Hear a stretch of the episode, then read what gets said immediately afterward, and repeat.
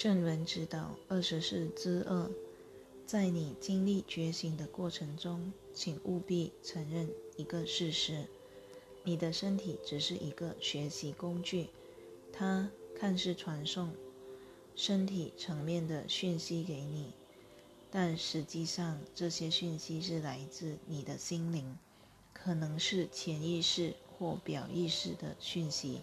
你可能有意识的与你的身体沟通，也可能是无意识的。不论哪一种情况，请了解身体的疾病、病痛或损伤，乃是一种讯息传递系统，传递给你你在此之前所忽略的讯息，也就是你的导向系统给你的讯息。它使你感觉要做什么或不要做什么。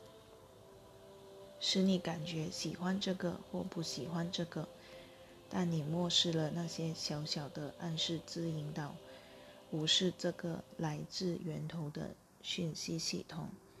他告诉你这件事情我感觉不好，我不该去做它，但你漠视它。这样做的结果是，最终你的身体会给予你讯息，比如说。你在不想吃东西的时候吃东西，因为社会的因素，或是必须吃完盘中食物等这类文化教育，使你漠视你不想吃这个食物，或是你不想吃太多的感觉。于是你的身体最终透过累积太多体重的方式而给予你信息，使你感到不舒服，甚至生病。此时你会开始注意到这个问题，你会看出我持续性的过度饮食，因为我心中有着社会或家庭教育给我的观念，使我漠视自己内在的指引。他告诉我这些食物太多了，我并不想吃。因此，当你看着身体以及它所传递给你的讯息时，不论是病痛，或是体重过轻或过重，不论是关节僵硬或发炎，请记得，身体正在传递讯息给你，这是你一直忽略的讯息。这讯息之前是以很隐微的方式，透过你的感觉是导向系统而传递给你的。如果你在沙发上坐太久，你的身体会给你讯息。我想要舒展一下，或出去散散步。你会有想要起身出去活动的感觉。如果你漠视这种感觉而说不，外面太冷了，我不要出去。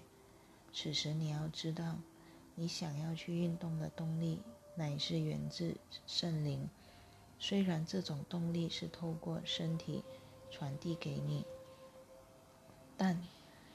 它是源自你的心灵，而你的心灵连接着源头。如果你持续忽视它，则一段时间之后，你会承受痛苦，你会失去身体的弹性和力量。你可能会说：“我的身体使我虚弱。”其实是你使身体虚弱的。你没有听从那些小小的暗示和指引，要你去做一些运动。因此，请不要把这个观念弄得太深奥，而是开始听听你的身体透过感觉的形式而传递给你的小小讯息，这样你才不会年下一年的忽略它，以至于最后要处理根深蒂固的身体症状。这其实是你自己的创造，更好说是妄造。我是你所知的 J.C。我们很快再续。